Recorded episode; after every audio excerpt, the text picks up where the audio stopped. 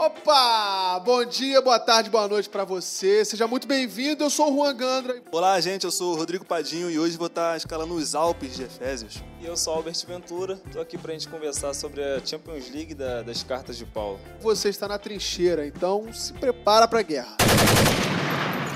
E hoje nós vamos conversar sobre esses crentes virtuais, saber se é possível ser crente de casa, se é possível congregar de casa, cultuar a Deus de casa. Afinal de contas, a igreja sou eu, Deus não mora mais em prédio, então não preciso mais ir para a igreja. Vamos ver se é isso mesmo, vamos ver o que é igreja, afinal. Vamos ver se a gente está sendo igreja de verdade. Vamos ver se nós somos salvos só porque nós vamos para a igreja. Vamos ver se, se ir para a igreja é sinônimo de ser salvo. Vamos tentar entender para que serve a igreja e tudo isso estudando a carta de Efésios. Então vamos lá, pessoal, nós vamos tentar entender o que está acontecendo aqui nesse contexto de Éfeso, até porque quando a gente lê um escrito bíblico, é como se a gente estivesse ouvindo uma, uma ligação, né? Só que ouvindo apenas um lado da história. Então vamos tentar entender o que estava acontecendo em Éfeso aqui, nessa realidade, nesse momento. Beleza, Albert? Contextualiza a gente aí, por favor. Então, Efésios é a carta das coisas excelentes, né? Onde Paulo ele vai mostrar a grandeza de Deus, a infinita sabedoria dele. E é uma carta também do cativeiro, a carta onde Paulo escreve estando preso. Os estudiosos vão até falar que ele teve tempo, né, para poder escrever tudo o que escreveu e falar dessas coisas excelentes, da condição dos cristãos em Cristo. Vai falar também da unidade da igreja, da salvação pela graça. E aí tem assunto para a vida toda. Eu gosto de pensar no livro de Efésios como na seguinte ilustração: é, pensa numa mulher que foi jogada nas ruas, sei lá, perdeu a vida por causa das drogas e foi parar na sarjeta. Aí vem um, um homem rico e resgata ela, né, salva a vida dela e acaba se casando com ela. Esse noivo é Cristo e a mulher que estava na rua é a igreja, no caso somos nós. E um determinado dia essa mulher estava passeando pela casa e ela encontra num sofá uma carta de amor. Aí ela descobre que que esse noivo, ela, ela, ele já tinha planos para resgatar ela desde muito tempo, né? Como diz aqui capítulo 1 de Efésios, antes da fundação do mundo. Ou seja, a gente já era alvo do amor de Deus antes de tudo começar. Então vamos lá, só para eu poder entender o um negócio aqui. Em Efésios 1:9, Paulo fala que Deus nos revelou o mistério da sua vontade. Que mistério é esse? Vocês, che... já, vocês já descobriram que mistério é esse? Fala comigo aí. Vamos lá, primeiramente esse mistério não é mistério no sentido de que é algo que é difícil de conhecer, né? Ou que é impossível de conhecer. É mistério no sentido de que antes era um segredo e que agora foi revelado, certo? É como se Deus tivesse um segredo com o mundo. E que segredo foi esse? segredo que foi revelado é que agora Cristo, ele se tornou acessível para todo mundo, né? Antigamente, quando nós lemos o Antigo Testamento, a gente tem um pensamento de que Deus só pertence ao povo judeu, de que Deus só tá ali com o povo judeu e tá fechado aquele povo. Exclusividade, né? É, exclusividade. Mas depois que Cristo se manifestou, depois que veio Jesus Cristo, cara, Deus agora é do povão, Deus agora é para todo mundo. Esse é um mistério que foi revelado. É, de fato, esse mistério ele tá acessível a gente, né? A gente vê Paulo em Gálatas no capítulo 4, no versículo 4 também, fala que Deus enviou seu filho na, na plenitude dos tempos. Então, esse mistério ele é revelado em Cristo e o desdobramento desse mistério também a gente vê através da, da vida da igreja. Só para contextualizar aqui, né, na Bíblia tinha aquela separação entre judeu e gentio. Gentio era todo mundo que não era judeu. E judeus achavam que Deus era só para eles, só que depois que Cristo veio, acabou essa separação. Agora, colocando nos nossos dias, cara, dá para a gente entender que Cristo, o Evangelho, não é uma religião europeia, não é uma religião de branco, europeu, não, cara, o evangelho é o evangelho do negro, é o evangelho da pessoa que mora no Oriente, da pessoa que mora em outro país, da pessoa que tem uma cultura totalmente diferente da nossa. Cristo é para todo mundo. É a união, né? Como dizem em Apocalipse, é a união da, de raças, povos, tribos e nações. Cristo ele remiu, ele redimiu vários povos, então tem várias culturas ali. E esse é o mistério que Paulo vai começar a tratar em Efésios. Tem muito a ver também com aquela com a explosão do, do evangelho na, em Atos, né? Quando todo mundo ouviu o evangelho na sua própria língua ali no, no Pentecoste. Então, vocês acham que tem muito a ver também com isso? Você acha que foi uma ajudou na divulgação do evangelho essa estratégia do Espírito Santo? Com certeza, cara. Isso que aconteceu em Atos 2 do dos próprios apóstolos começarem a falar em outras línguas, porque naquele momento já judeu de várias localidades diferentes, que falavam em vários idiomas diferentes. E isso que Deus fez, cara, tem um simbolismo muito grande. Deus queria transmitir o evangelho para todo mundo. Aí ele podia fazer de dois jeitos. Deus fazer com que todo mundo entendesse o idioma dos apóstolos, né? Os apóstolos pregar no próprio idioma deles normal e Deus meio que abriu os ouvidos da galera para poder entender, ou Deus fazer o que ele fez. Ele ensinou os outros apóstolos a falar o idioma dos ouvintes. O simbolismo que isso carrega, cara, é que o evangelho não está limitado ao idioma. Sei lá, os apóstolos falavam o que? Hebraico? Não, Deus não está limitado ao hebraico. Se Deus fizesse da primeira forma, né, se Deus abrisse os ouvidos das pessoas para que ouvisse a pregação dos apóstolos na, no próprio idioma deles, daria a pensar que o idioma do evangelho predominante é o hebraico. Não, o evangelho é hebreu. O idioma cultural do, do evangelho é hebreu. Só que não, é para todo idioma. Aí o culto ia ter que rolar em hebreu, em hebraico. Aí a galera ia ter que falar, ler a Bíblia totalmente em hebraico. Ela tá dançando ter... aquelas músicas de judeu, batendo aquele tambor engraçado, né? A gente ia precisar se tornar um judeu, então, para poder cultuar, né? Basicamente isso. Né? Não, vamos lá. Então vocês acreditam que havia um planejamento anterior de Deus nessa reunião de judeu e gentio? Ou vocês acham que isso pegou Deus de surpresa? Tipo assim, ah, não, ah, é, os judeus não me quis, não? Então também vou abrir agora para todo mundo. Vou abrir a porteira aqui, que antes era só para judeu, entre aspas, né? E agora não. Agora também você não me quis também? não me quis assim, não vai me ter assim. Mas foi mais ou menos isso? Não, Explica com aí. certeza. Foi um plano que Deus já tinha, cara. Como diz aqui o primeiro capítulo, foi antes da fundação do mundo. Ou seja, não foi um plano de improviso. Não foi tipo, ah, Deus viu que deu tudo errado, caramba, agora eu vou enviar meu filho aqui para morrer pelos pecados. Não, Deus já planejava fazer isso. E não foi um, igual você disse, um ataque de ciúmes que Deus teve dos judeus. De fato, né, tava no, no plano de, de, salvação, fazer com que os gentios fizessem parte daquilo que Deus tinha preparado para a humanidade, que era a redenção em Cristo. Então não foi o fato de Deus ter rejeitado o povo judeu que ocasionou do, do gentil, no caso dos gentios que somos nós, ter participado dessa mesma graça, mas a presciência de Deus em saber que, em dado momento da história, que era na plenitude dos tempos, Cristo viria para remir toda a humanidade. Deus queria que todo mundo conhecesse que Ele é um Deus bondoso, um Deus de amor, um Deus de misericórdia. Vocês acham que foi fácil para os judeus entenderem essa mudança? Em Efésios 2,14, né, diz que o muro de separação foi derrubado. Então, Judeus e gentios agora é um só povo. Você acha que foi fácil pro judeu? Porque o judeu acreditava, né, que Deus era exclusivo dele. Não, Deus é meu, é meu Deus, não vou liberar isso para ninguém não. E de repente Jesus vem e, pô, e abre a porteira aí. Não, o muro que separava agora judeu e gentio tá separado, tá derrubado. Bom, Deus agora é Deus de todo mundo. Você acha que foi fácil pra galera entender? Ah, eu acredito que não, porque se fosse fácil, Paulo não estaria falando isso. E aliás, esse é um tema muito pertinente, né? Em várias cartas de Paulo, tá falando sobre isso aí, que não existe mais judeu, mais gentio, grego, é tudo um mesmo povo. Contextualizando no dia de hoje, muitas vezes ah, muitos crentes têm dificuldade né, em entender que Deus não é só pra gente, Deus não é exclusivo nosso. Deus não está confinado à nossa igreja ou à nossa denominação e nem à nossa cultura. A gente mesmo tem dificuldade de entender isso a gente vê assim que a dificuldade, né, pelo menos hoje, né, olhando de fora para o contexto bíblico, a dificuldade do, dos fariseus de aceitar isso, né? Porque Paulo ele apresenta o evangelho como se fosse o martelo de Deus que derruba esse muro de separação, que diz no, no versículo 14: Porque Ele é a nossa paz, o qual de ambos os povos fez um, derrubando a parede de separação que estava no meio. No contexto da época dos judeus, né? Dentro do templo existia uma parede, na verdade várias paredes, onde era separado para as mulheres cultuar a Deus, para os gentios, que era a primeira parede, e depois para todos os judeus. Então, Paulo ele sabia muito bem o que ele estava falando, que toda essa, essa barreira cultural e social seria derrubada pelo Evangelho, é o que ele apresenta, e por meio da graça ele, ele diz que essa é a chave essa reconciliação.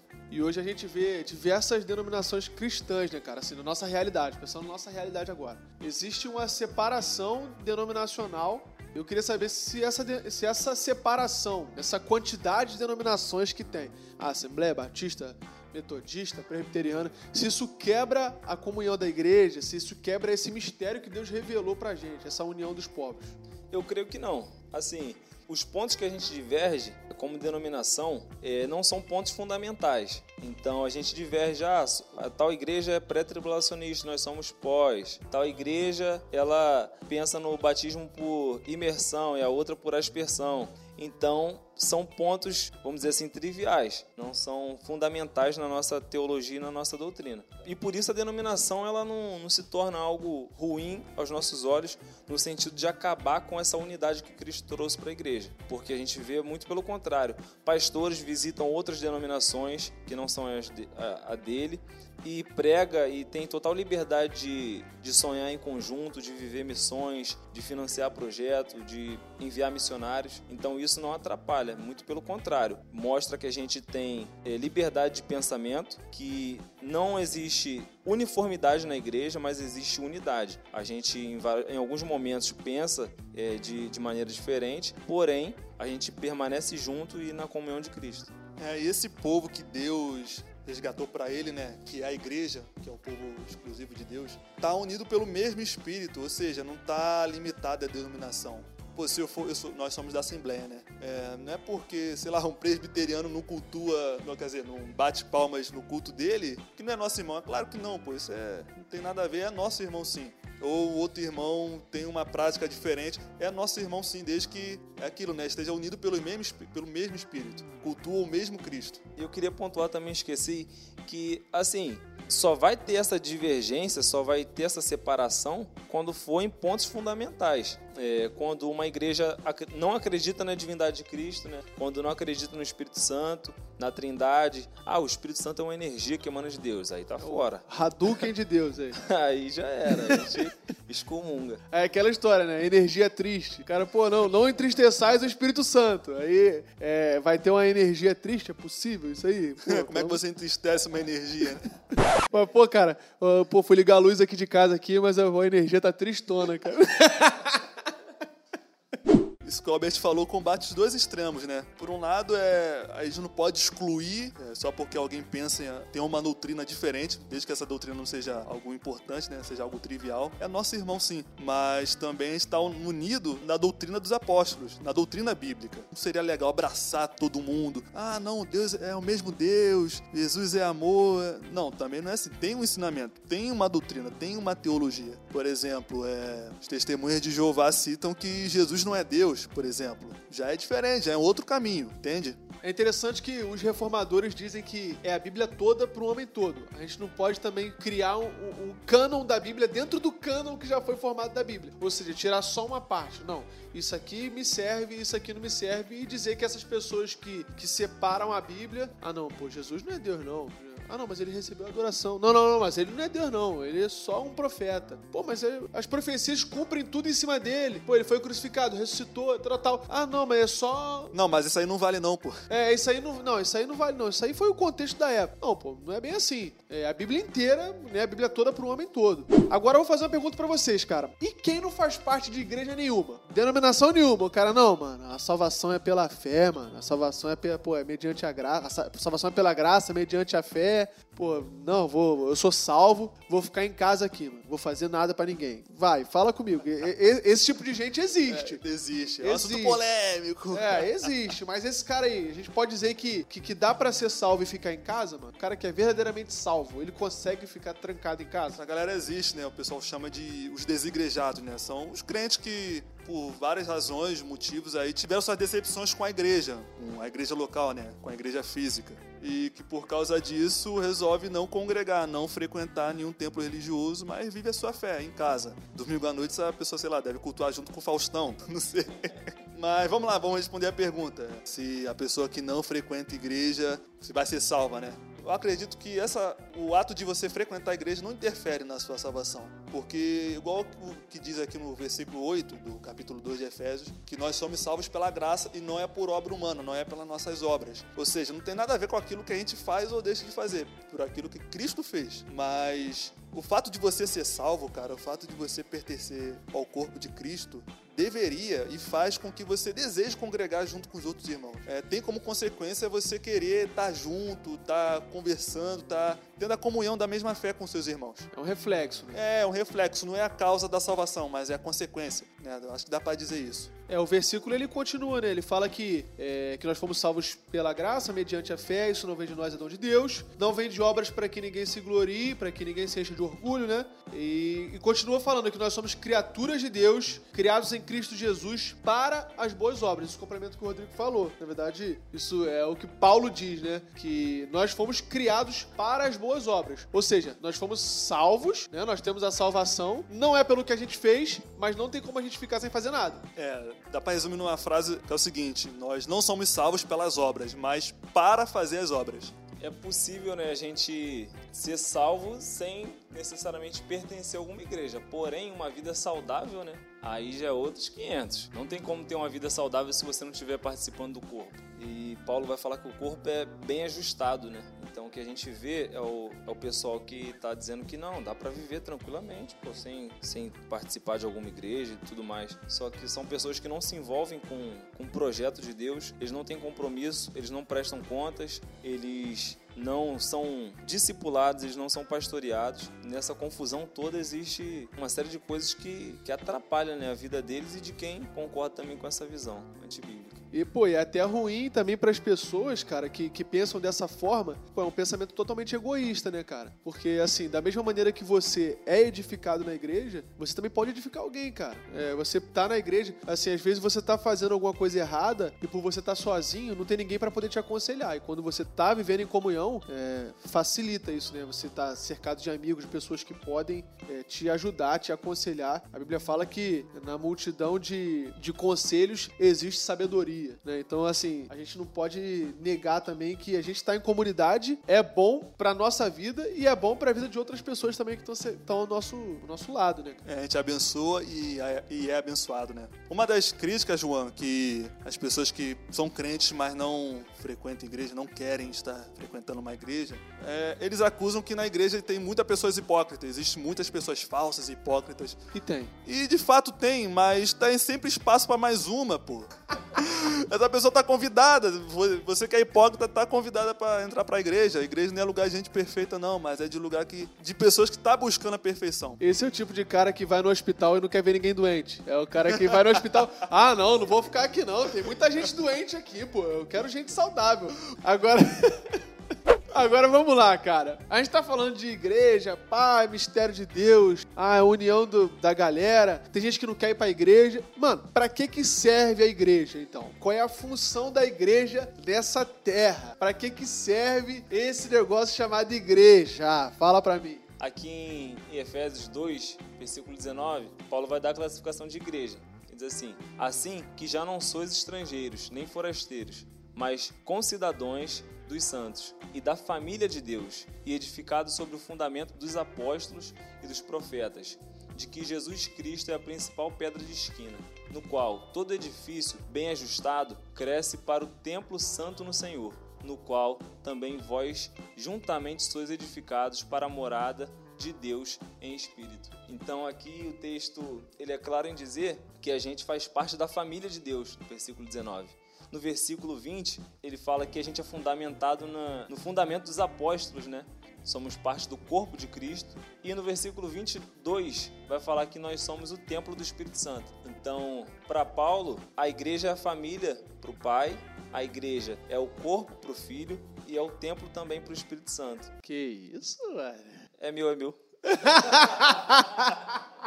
Vamos lá, para que serve a igreja? A gente entendeu que o mistério de Deus é esse, né? De que Deus é, se estendeu a todo mundo, todo aquele que acredita nele faz parte do corpo de Deus, que é a igreja. E agora, para que que serve? Eu entendo que a igreja é, é, literalmente o corpo de Cristo e é como se fosse a extensão da ação de Deus. É, eu lembro de um ensinamento do pastor Glauco, ele estava conversando com a gente, quando nós oramos assim: é, Deus, faça a sua vontade, assim na terra como no céu. A gente pensa que Deus vai executar a sua vontade através de anjos. Sei lá, vai descer dois anjos lá do céu para cada igreja e vai executar, vai manifestar o reino dele aqui né, na nossa cidade. Só que não, a vontade de Deus vai se, ser executada através da gente. A vontade de Deus, o reino de Deus vai ser manifestado através da igreja dele. Então, por exemplo, trazendo aqui nessa analogia do corpo, a igreja é como se fosse a mão de Cristo que faz a obra. A igreja é como se fosse os pés de, de Cristo também que, que vai nos lugares para levar o evangelho. E a igreja também é a voz, ou a boca, né, que fala através de Deus. Igual aqui no capítulo 3, versículo 10, vai falar disso, dessa pergunta.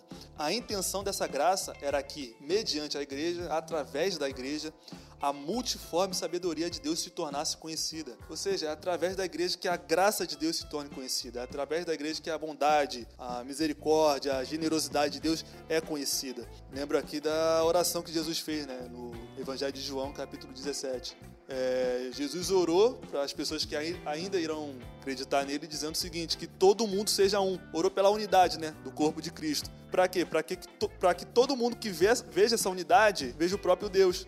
E ainda retomando esse texto que você leu, Rodrigo, falando sobre é, manifestar né, a sabedoria de Deus, ser conhecida a sabedoria de Deus por meio da igreja, a gente pode dizer que a função da igreja é deixar claro para o mundo as características de Deus, os atributos de Deus. É, amor, bondade, seria isso? Seria manifestar, deixar claro, deixar nítido qual é o Deus que governa todas as coisas. Perfeito, uma perfeito. Esclareceu perfeitamente o pensamento. Gosto de pensar assim. É, a igreja não tem um fim em cultuar. É um pensamento da galera de hoje, né? Só vai para a igreja para cultuar e acaba nisso. Só que a igreja não é um boteco de aleluia. A igreja não é um boteco boteco de aleluia que você vai lá, tem o seu entretenimento espiritual e acaba por si só. E acaba nisso, né? É, a galera às vezes parece que vive de uma dose espiritual, né? Quer ter uma overdose de Jesus. Ah, não, quero, quero ter uma overdose de Jesus, só que quando sai de lá, parece que os efeitos de Jesus passam na vida da pessoa. Tem muita gente que vai pra igreja, na verdade, é pra sentir Deus. Pra sentir aquele arrepiozinho gostoso. Arrepiares. Se arrepiou, é de Deus. Tá lá em Arrepiares 1.3. E às vezes é só dor de barriga, mano. E a galera tá. que as pessoas não vão mais para cultuar, mas vão para sentir Deus, vão para sentir o arrepiozinho. E a unidade da igreja, é, que é esse mistério que Paulo está falando, Paulo usa o capítulo 1, 2 e 3 para falar desse mistério e desenvolver ele. Ele fala que é um mistério, como o Padim falou, é um mistério porque não que é algo de difícil compreensão, mas porque estava oculto e agora foi revelado. E Paulo vai dizer que essa unidade glorifica a Deus de tal maneira que Deus é, é, percebido nos céus. E se Deus é percebido nos céus, quem dirá aqui na terra, né? Se, chega, se a notícia chegou lá no céu, os anjos veem, e Pedro vai até dizer que os anjos eles anelam em conhecer o mistério entre a igreja e Cristo, porque o anjo não sabe o que é redenção. Se os anjos olham para a unidade da igreja e para a redenção e ficam querendo entender, quanto mais a humanidade querer entender os atributos de Deus que são refletidos em nós. Então, quando tem unidade, é porque as pessoas estão vendo Deus através da igreja. É, o comentarista Barclay ele fala dessa multiforme, da multiforme graça, ele vai dizer que é multicolor no, no original, que quer dizer várias cores. As pessoas percebem a, a textura de cada virtude, a, a, beleza de cada cor, porque é o Espírito Santo que joga, que empresta né, o brilho dele para a igreja como unidade. E nunca é individual. Paulo o tempo todo usa nós, nós, nós, nós. E a gente consegue perceber isso até nos escritos bíblicos, né? Que não é uma forma só, não é só uma literatura específica. Acho que a gente até falou sobre isso, não sei se ficou no, no podcast passado, é, mas que a gente vê na Bíblia é, guerra, romance, né? A gente vê ali em Cantares de Salomão, a gente poesia. vê ali poesia, a gente vê um pouquinho de terror, a gente consegue ver essa multiforma, essa forma que Deus fala através de cada um, né, de cada pessoa na humanidade de maneira diferente. E usando até as características daquela pessoa, a cultura daquela pessoa. Então, assim, lógico, Deus está acima de todas essas coisas. É, o plano soberano de Deus não mudou, independente do que a pessoa escreveu lá e tal. E o evangelho também não se submete né, à cultura. Se é uma cultura carnal, o evangelho está ali para elevar a cultura, para dignificar essa cultura. Mas aproveita coisas boas de cada uma. Excelente. Então, para a gente poder finalizar aqui, eu queria que vocês fizessem um resumo aí. Que que, que, que vocês resum... Como vocês resumiriam esse, esse podcast de hoje aí?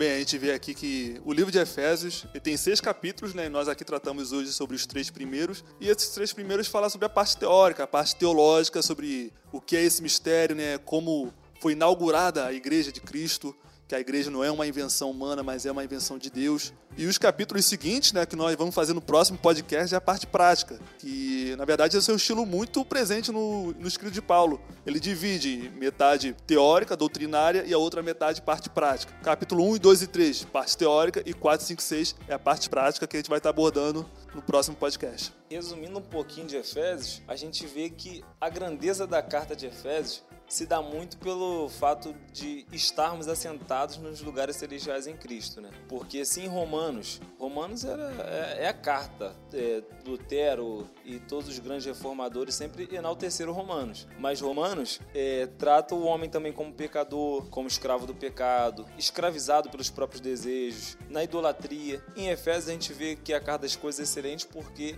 trata dos cristãos vivendo coisas grandiosas em Deus e submissos ao Espírito Santo. Vivendo a plenitude, né? Vivendo a plenitude em Deus. Então, a gente vê que essa carta é magnífica e por isso que é chamada Rainha das Cartas, porque trata de coisas celestiais e não de coisas terrenas. Então, assim, eu poderia resumir da seguinte forma, cara. Nós fomos salvos pela graça, né? Mediante a fé. Não foi de graça. Não foi de graça. Não foi pela obra. Não foi pelo que a gente fez, pelo que a gente vai fazer um dia, mas como diz Tiago, cara, a fé sem obras é morta, então a gente precisa fazer aquilo que a gente foi criado para fazer, as boas obras. Tanto não foi de graça que essa essa mesma graça, ela colocou a igreja nesse patamar de Efésios, vivendo a multiforme graça de Deus, é, e a gente vai abordar no próximo podcast aí, é, como que essa graça opera na, na vida diária, na vida prática. Né? E é isso aí, pessoal. O nosso podcast fica por aqui. Próximo podcast a gente vai tratar sobre a parte mais prática das cartas de Efésios, capítulo 4, 5 e 6. E eu espero vocês lá. Valeu, fica com Deus e até a próxima. Tamo junto. Valeu!